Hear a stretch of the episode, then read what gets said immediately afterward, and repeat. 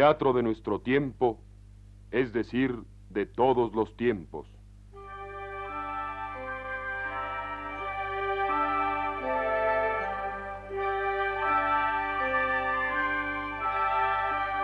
De algún tiempo a esta parte.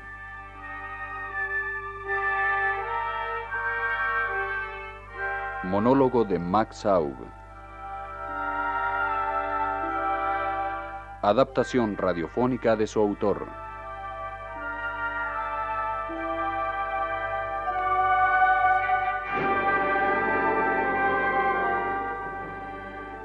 El decorado representa un salón gótico. La actriz aparece acurrucada en un gran sillón. Tan pronto como habla, los tramoyistas empiezan a desmontar el decorado y la protagonista a limpiar el suelo. Al alzarse el forillo queda patente el escenario desnudo.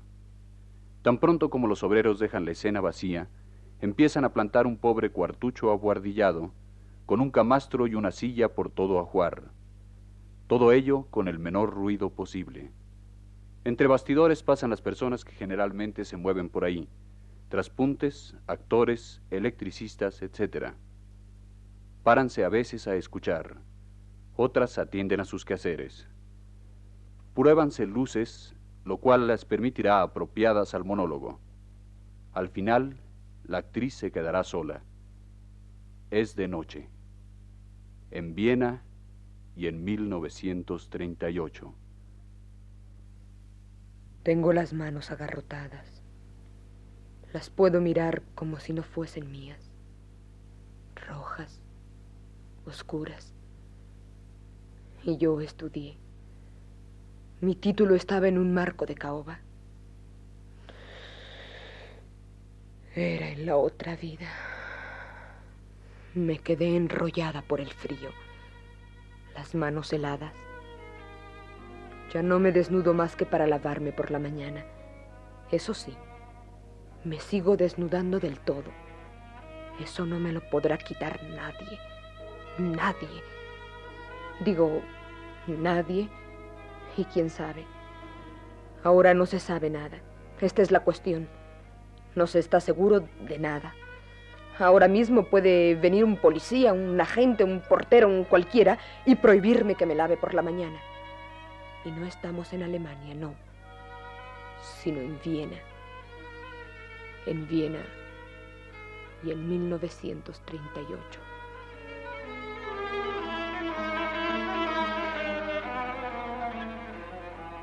Parece, parece que cuando se tienen los miembros más cerca los unos de los otros, se está más caliente. Esto me recuerda cuando Adolfo decía que las personas muy altas tienen más frío que las menudas. Le hacía gracia decir eso y a mí oírlo. Lo decía por mí que soy tan pequeña y por él que era tan buen mozo. Un año Fuimos a patinar a Grünewald. ¿Qué año? Mm, no me acuerdo. Pero era antes del nacimiento de Samuel. Así que hace más de 20 años. Ah, por lo menos hace 30.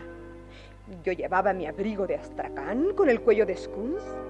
Sí, sí. Ahora lo recuerdo muy bien. Era el año 9. Qué envidia la de Marta. Aquel abrigo me sentaba muy bien Ana me desaconsejaba que me luciese tan entallado, pero yo sabía lo que quería y me empeñé.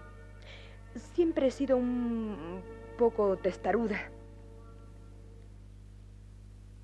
No tengo ni una manta de lana, solo dos viejas, viejas de algodón, y hace tanto frío.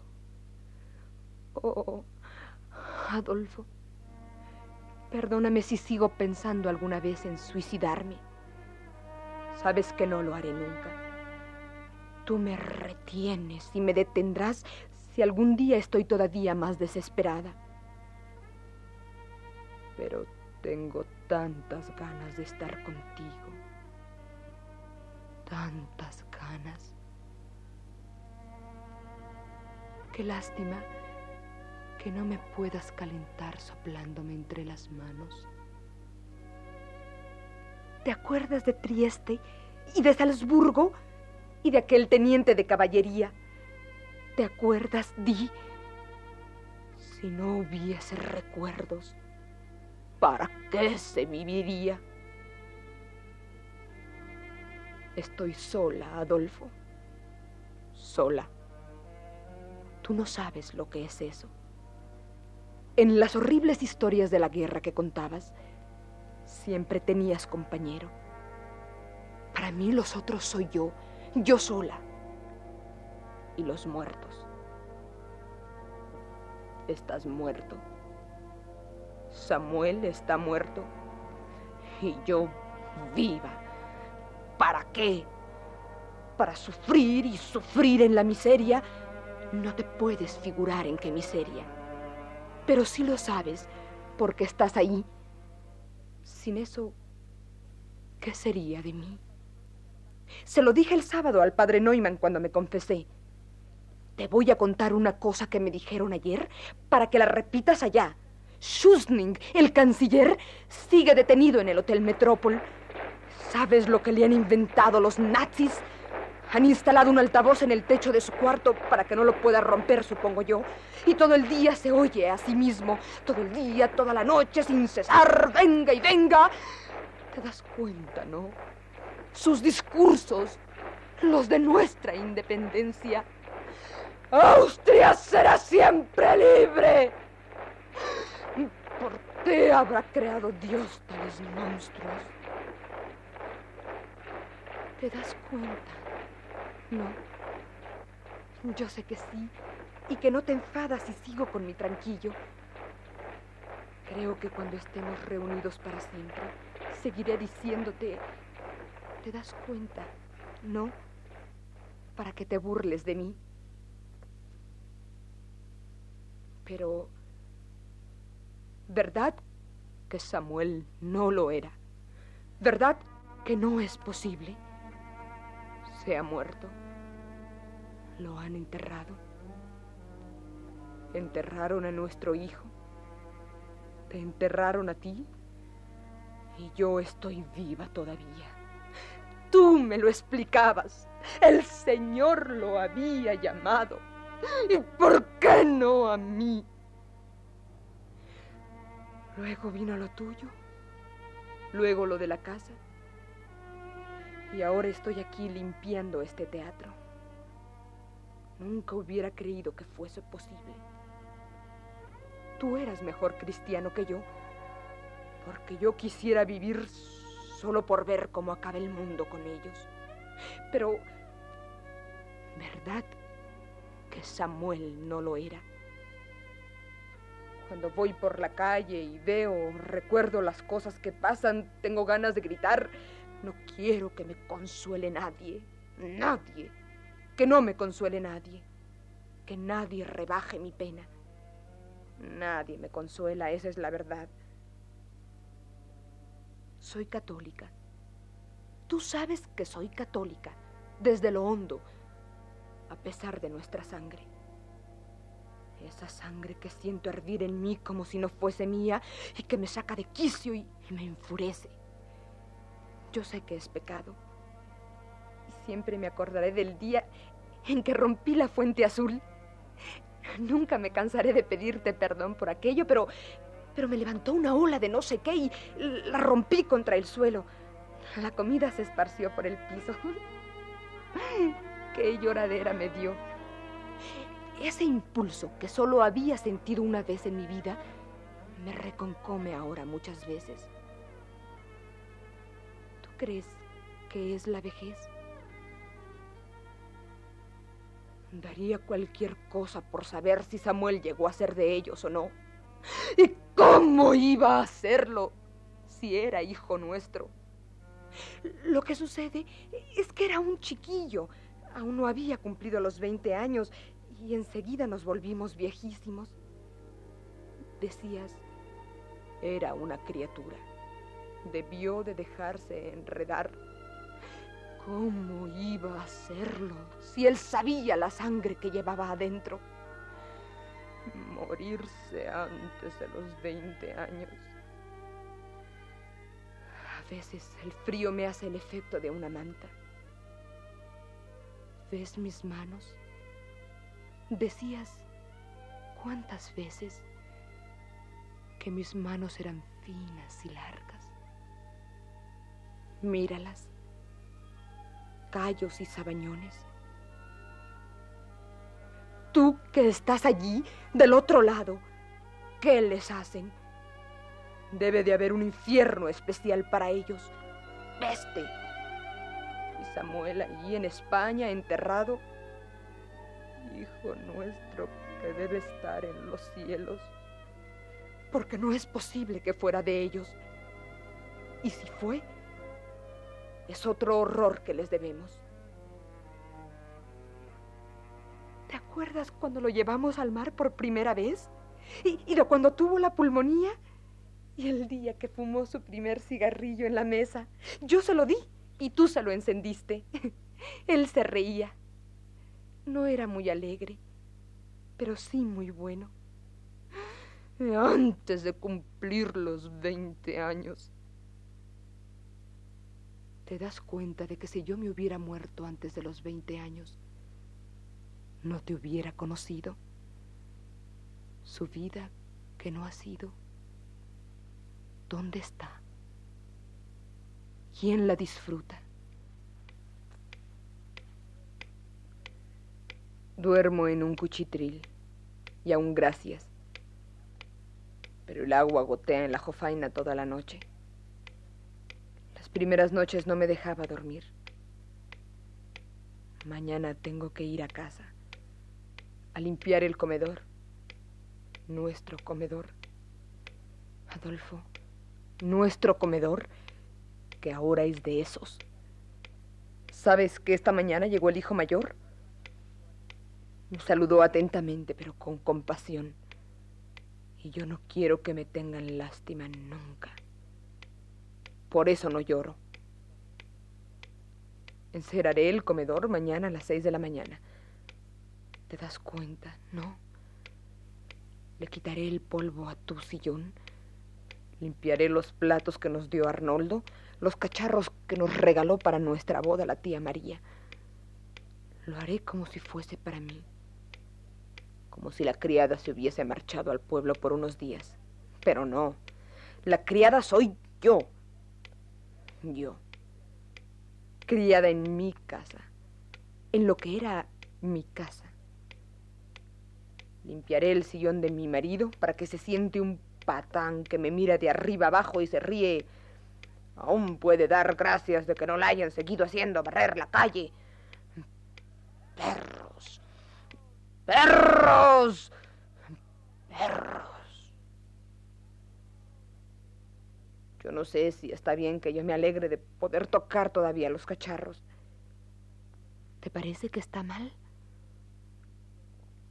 Duermen en nuestra cama, Adolfo entre nuestras sábanas. Y se han puesto a gastarlas de mi madre.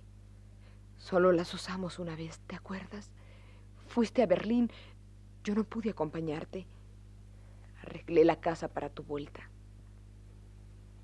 ¿Qué le pasaría a Samuel en Barcelona? Nunca supimos si murió en la cárcel o en un campo. ¿Sabes que he vuelto a ver a Ricardo Richter? ¿Te acuerdas cuando empezamos a no tener noticias de Samuel? Ni tú ni yo queríamos hablar de ello. Cada cosa que decías, por corriente o sin importancia que fuese, me sonaba... ¿Por no escribirá el chico? A ti debía sucederte lo mismo. No teníamos otra cosa en la cabeza hasta que vino la carta de la Cruz Roja. Entonces descansamos en el dolor. Dejé de sentir mi corazón, porque hasta entonces, cada vez que traían el correo o abría un periódico, yo oía mi corazón y me hacía daño el pecho. Y además, tenía miedo de que tú lo notaras. Un día que el diario trajo noticias de las barbaridades de los rojos en Barcelona, yo escondí el periódico. Te dije que lo había empleado en la cocina y tú me reñiste un poco. Una mujer tan ordenada como tú, estar todo el día en vilo y cada noche más desesperada. Un día más sin noticias. ¡Qué espanto! y pensar que ellos tienen la culpa. Ellos. ¿Te das cuenta? ¿No? Primero, sin saber, se lo achacamos a los otros. No quiero que me tengan lástima, pero quiero que Dios los castigue eternamente. ¿Cómo he cambiado, Adolfo? Pero tú me reconocerías. Las que no conocerías serían mis manos. Como te decía, he vuelto a ver a Richter. Me ha explicado muchas cosas. Parece que cuando empezó la guerra civil en España, los nazis se sirvieron de las embajadas extranjeras como de refugios, y que el gobierno republicano las respetó, y que allí se organizaron y procuraron mandar noticias, y que algunos se sirvieron de la valija diplomática para eso, y para mandar su dinero fuera, valores, joyas, todo lo que podían Así se exportaron millones y millones. Eso explica que vigilaran a Samuel. Mientras nuestro país fue un país, los republicanos respetaron ese tráfico, pero en cuanto dejamos de serlo, intervinieron, y es cuando detuvieron a Samuel. Lo mató el Ángelus, como a ti, aunque quizá lo que él hacía no estaba bien hecho, pero yo creo que no se podía negar. Yo no sabría explicártelo con la claridad que Richter lo hizo. Lo que desde luego no me pudo aclarar del todo es si Samuel era o no era. Él cree que no, pero no sé si me lo dijo para hacerme agradable. ¿Te acuerdas de lo orgullosos que nos pusimos cuando nos escribió que le había nombrado secretario del consulado? Claro que no era un nombramiento oficial, pero de todos modos nos sentimos halagados. Secretario del Consulado de Austria en Barcelona. Tú te burlaste un poco de mí, pero en el fondo, bien que te gustaba. Richter me ha contado muchas cosas de aquella guerra que todavía sigue. Por lo visto fue diferente, aunque casi lo mismo. Y eso que aquí no ha habido guerra de verdad. Richter dice que ya vendrá. Quisiera vivir para verlo. ¿Te das cuenta? ¿No?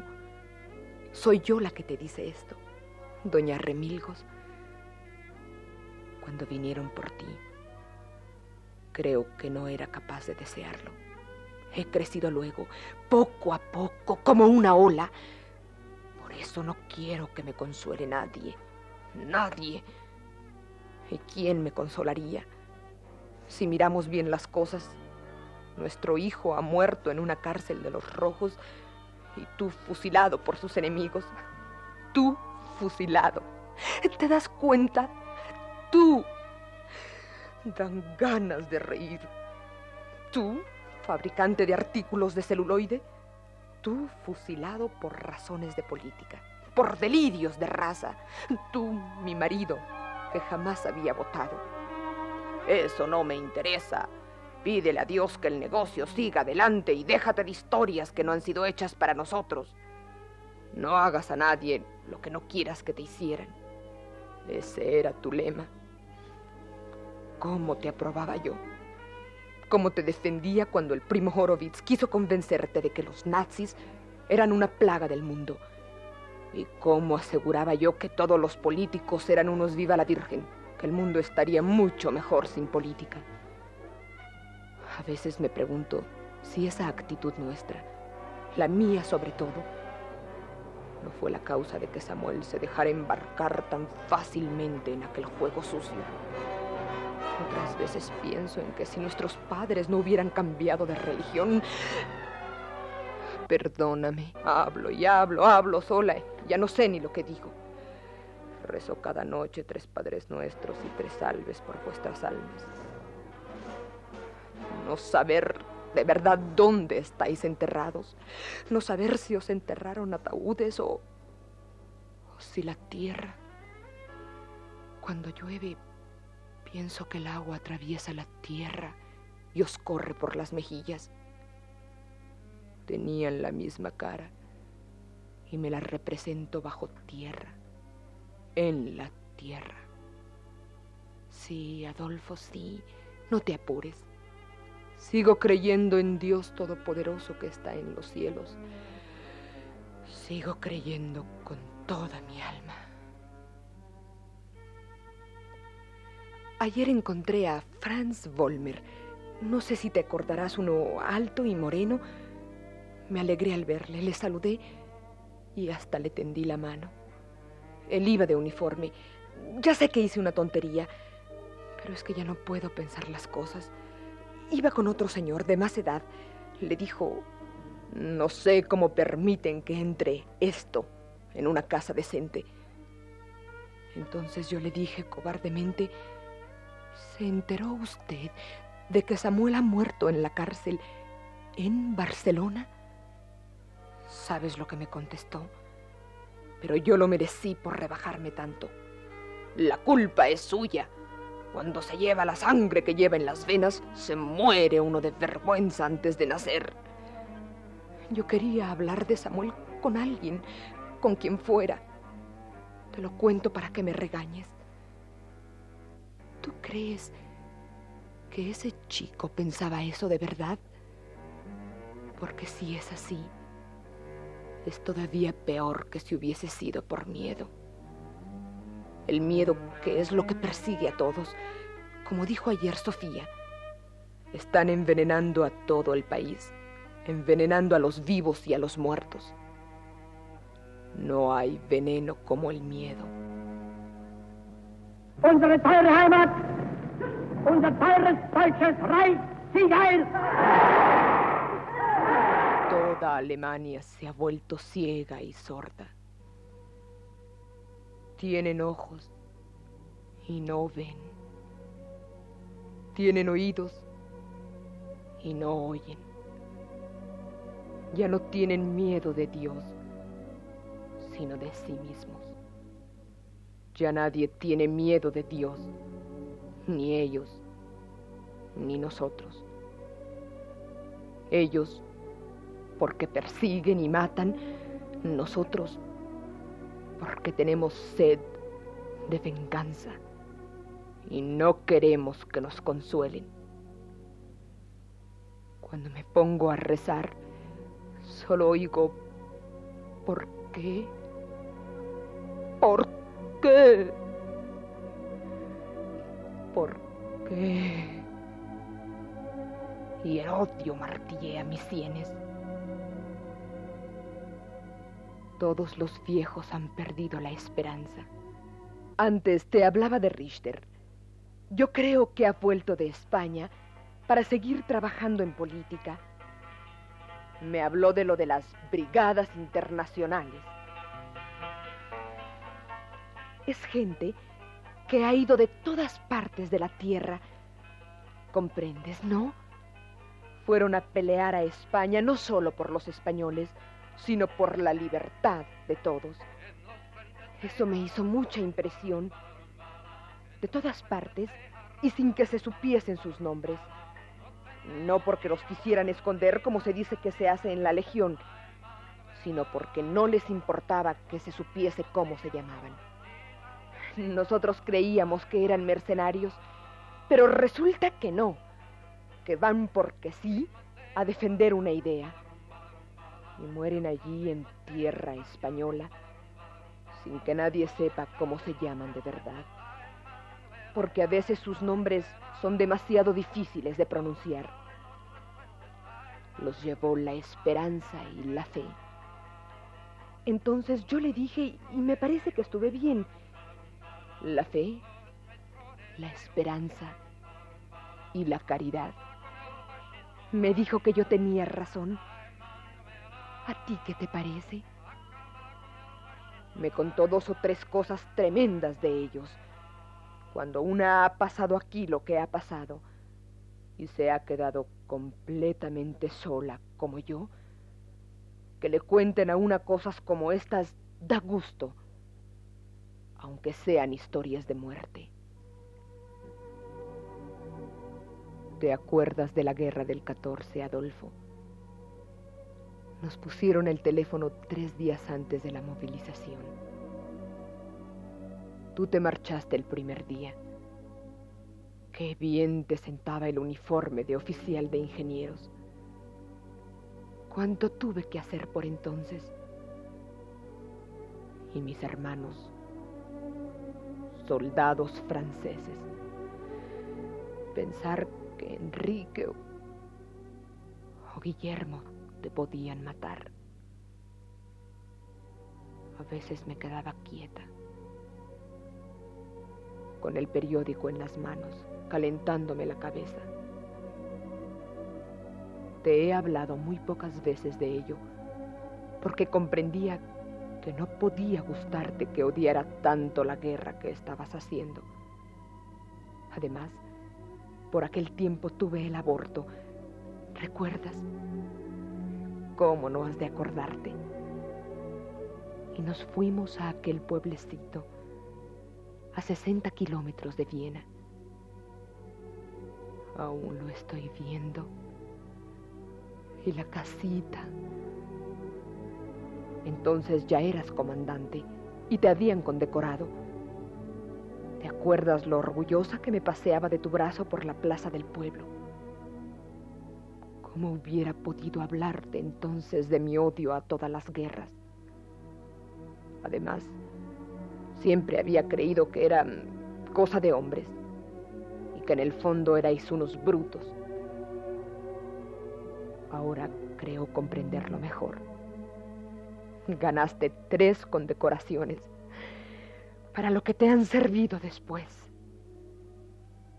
Tú no eras partidario de la guerra pero una vez empezada querías que ganara tu país. No volvimos aquí hasta 1919. Todo había cambiado, menos nuestro piso. Luego todo se fue olvidando, olvidando. Pusiste la fábrica ¿De qué te estaba hablando? Ah, sí, de España. Dice Richter que a lo de las brigadas internacionales se le llama solidaridad y que han quedado enterrados allá más de veinte mil. Veinte mil madres que lloran porque no saben dónde están enterrados sus hijos, pero veinte mil que saben por qué lo están. Veinte mil madres que tienen la seguridad de que sus hijos no eran nazis. Que no están en la duda como yo. Pero, ¿verdad que no es posible que Samuel estuviese de acuerdo con ellos? Yo acepto cuanto el Señor tiene a bien enviarme como sufrimiento pero hay algo en mí que me empuja a gritar el dolor de mis heridas. Ya sé que no me oyen ni estas paredes. Tan pronto como te llevaron, fueron a la fábrica. Hicieron un inventario y se incautaron de cuanto había. Luego trajeron las facturas de todo y hubo que pagarlas, como si hubiésemos comprado lo nuestro. Walter intentó protestar, le enseñaron el inventario Como no quedaba dinero, el jefe de grupo se quedó con todo. Elsa me dijo que aún tuve suerte. A su padre le han puesto a trabajar en uno de sus tornos hasta que pague con sus jornales los impuestos por la muerte de von Rat. Dicen que ellos mismos lo hicieron asesinar. De una vez se deshacían de él porque les molestaba y echaban la culpa a los judíos. ¿Por qué te detuvieron? Nunca lo supiste. Yo fui a abrir cuando llamaron a la puerta. Tú te estabas afeitando, ¿te acuerdas? Íbamos a salir aquella noche. El que mandaba te quitó la navaja de las manos y te dijo, vístase y vámonos.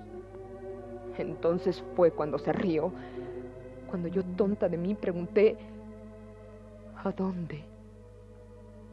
Quise contarle lo de Samuel y me hiciste seña de que me callara. Fue cuando me dijiste, hasta pronto. Y luego desde la puerta, hasta enseguida. Y me quedé sola. No, no, no es verdad. No me quedé sola como estoy ahora. Me encontré metida como en un estuche de plomo, oprimida, sin posibilidad de hacer ningún movimiento, encerrada, envuelta, dura como la piedra, como si toda yo me hubiese vuelto hueso. No lo supe hasta veinte días después. Querrás creer que se me ha olvidado quién fue el primero que me lo dijo. Fusilado. Así, sin más.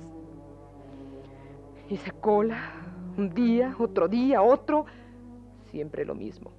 No sabemos, desconocido. Deje paso, que estorba. Vamos, el que sigue. Fusilado. Una de aquellas tardes fue cuando me echaron de casa. Vino un oficial y se quedó con ella. Puede quedarse a dormir en la guardilla, pero que no le veamos más por acá. Y me hicieron un papel para que fuese al juzgado y a la policía. Más colas. Horas y horas. En la comisaría me dijeron que volviese al día siguiente, a las seis de la mañana. Hacía tanto frío como ahora. Y entonces solo tenía una manta de algodón. En aquella guardilla entraba la luz tan pronto como la había. Ya sabes que nunca pude dormir así. Cerrábamos los balcones y las cortinas. Te tuviste que acostumbrar, porque de soltero dormías con las ventanas abiertas. Pero no duermo. En la comisaría nos hicieron subir a un camión y nos llevaron a la parte trasera del ayuntamiento. Nos dieron escobas y nos pusieron a barrer la calle. Los niños que iban a la escuela nos miraban con curiosidad. Seis horas de trabajo. No, no, no era mucho para una mujer como yo. Y así todos los días. Entonces fue cuando me di cuenta de que vivía y me puse a barrer las calles alegremente, con odio. Así es como vi arder la sinagoga. Ya sé que creerás lo que te voy a contar, porque no te diré más que lo que he visto, y porque lo vi con mis ojos, porque lo que cuentan... Tú ya sabes dónde está la sinagoga, ¿no? Cuando llegué, se le veía el esqueleto a la cúpula, salían nubarrones por todas partes, todo el mundo tenía vuelta la cara hacia arriba, esperando que se derrumbara la techumbre. Sonreían con un aire infantil, parecían felices con aquel gran juguete. Por poco se cogen de las manos y empiezan a bailar una ronda. Se había hecho el silencio.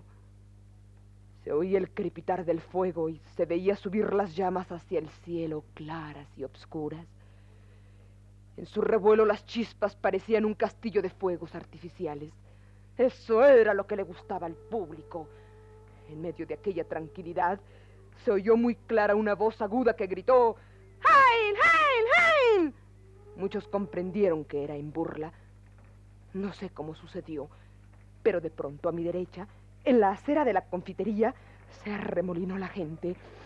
¡Perro! ¡Indecente! ¡Acaben con él! Y cien insultos más. Se alargaron las manos, se levantaron los puños, aparecieron bastones y porras por encima de las cabezas. Apoyado en la pared, un joven bien parecido estaba blanco de miedo. Los ojos negros le resaltaban todavía más.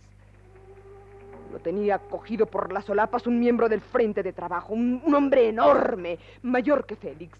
Y ya sabes que Félix medía un metro ochenta y cinco y calzaba del cuarenta y seis y que nunca encontraba ropa hecha. Le dio al jovencito unas bofetadas terribles. Este empezó a sangrar inmediatamente por la nariz. La gente parecía haberse vuelto loca. ¡Dale, dale, es un perro! Mira cómo lo primero que le sangra es la nariz. ¿Cómo iba a ser si no? El que le pegaba jadeaba un, dos, un, dos, y la multitud contaba lo mismo, y yo no podía apartar mi vista. Mientras, detrás, se quemaba la sinagoga, pero ya nadie hacía caso. Interesaba más la sangre. Ahora se le iba al muchacho la cabeza de un lado para otro como una pelota. El gigante se la cogió por los pelos y la mantuvo fija contra la pared. Entonces, con toda su fuerza, le asestó su puño enorme en medio de la cara. Un puñetazo feroz. La gente aullaba. No todos, porque algunos se habían marchado. Pero yo no podía moverme, porque me habían dicho que en Dachau les pegaban a los presos. Y yo acababa de saber que tú habías muerto en Dachau. Muchos de los que quedaban estaban vestidos de uniforme, con toda clase de uniformes, y algunas mujeres. El joven se derrumbó y el gigante le aplastó la cara con sus botas y se volvió muy satisfecho, limpiándose las manos. Entonces, un viejo muy atildado, que se parecía un poco al padre de Marta, con, con un bigote blanco y botines, alzó un bastón y hundió su cabo en el ojo derecho del infeliz. Primero se quedaron todos quietos. Y hasta me parece que se echaron un poco para atrás. Pero es posible que eso fuese solo un movimiento mío. No sé. No sé, lo cierto es que es que luego se echaron todos encima del caído y lo fueron arrastrando por la calle. La cabeza rebotaba contra los adoquines y el ojo seguía veinte centímetros más lejos, unido a la cabeza por un cordón sanguinolento. Eso lo vi yo, Adolfo. Yo. Doña Remilgos. ¿Te das cuenta? Yo. Y aún vivo. Y aún hay quien no quiere enterarse. Y ahora, dime, ¿tú crees que Samuel pudo ser de esos? A él lo bautizaron en la iglesia como a nosotros y nadie le recordaba su sangre. Y pensar que si no lo era, ha muerto encarcelado por los que luchan contra esta canalla. Debe ser ya muy tarde. Ya no tengo ni reloj. Tengo que estar atenta a los ruidos de fuera. ¿Te acuerdas del despertador que me compraste en Venecia, en nuestro viaje de boda? Sí, el desmalte rojo. Todavía marchaba muy bien. A mí me hubiese gustado más ir a París. Ahora te lo puedo decir. Así hubiese visto a mis hermanos. Pero insististe en lo de Italia y, yo hice lo que querías, de muy buen grado. ¿Recuerdas que Marta quería dar su opinión sobre lo que debíamos hacer? ¿Cómo la puse en su lugar? Todos me reñisteis luego, pero me daba igual. Poco satisfecha que estaba yo de mí misma. ¿Te acuerdas de Florencia? Tú entiendes mucho de pintura. Yo nada. ¿Y cómo te enfadaste conmigo al salir de aquella famosa capilla? Me preguntaste qué me habían parecido aquellos frescos. Yo te hablé de la luz eléctrica que acababan de instalar para que se vieran mejor las pinturas. Siempre te dije que yo no servía para nada. Y lo creía a pie juntillas. Pero ahora creo que el Señor quiere probarme, que por lo menos sirvo para sufrir y aguantar y que puedo aún, con mi cuerpo débil y menudo, otear como un gigante. En Florencia fue donde descubrí las tres pecas grises de tu brazo derecho,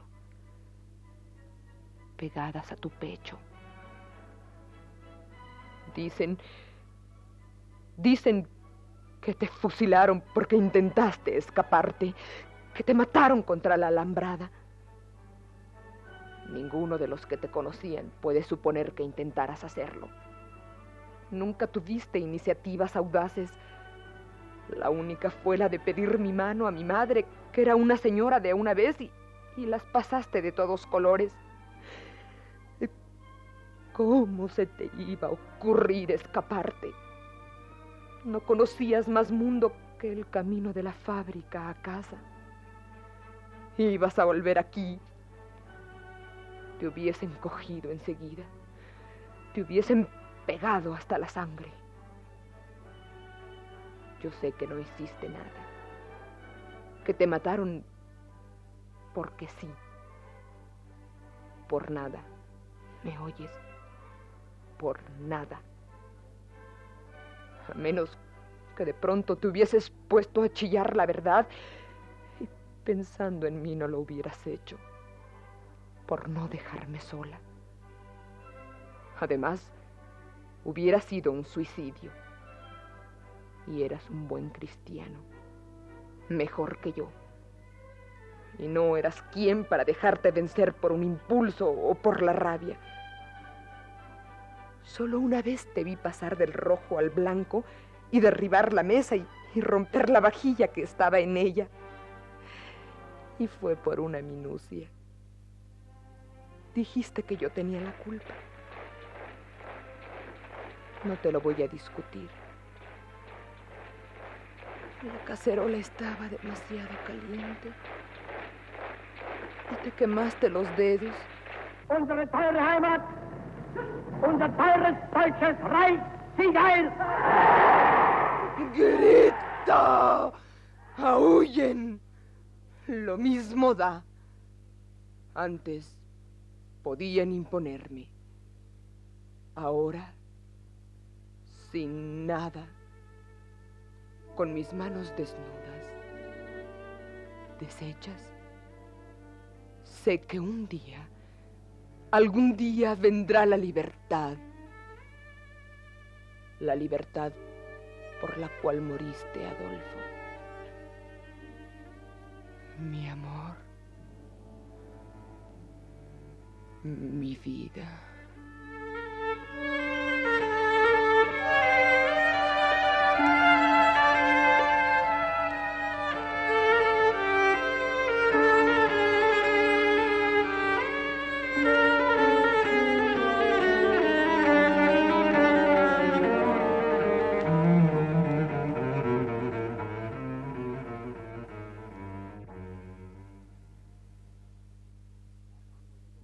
Han oído ustedes de algún tiempo a esta parte de Max por Hannah Kleinburg.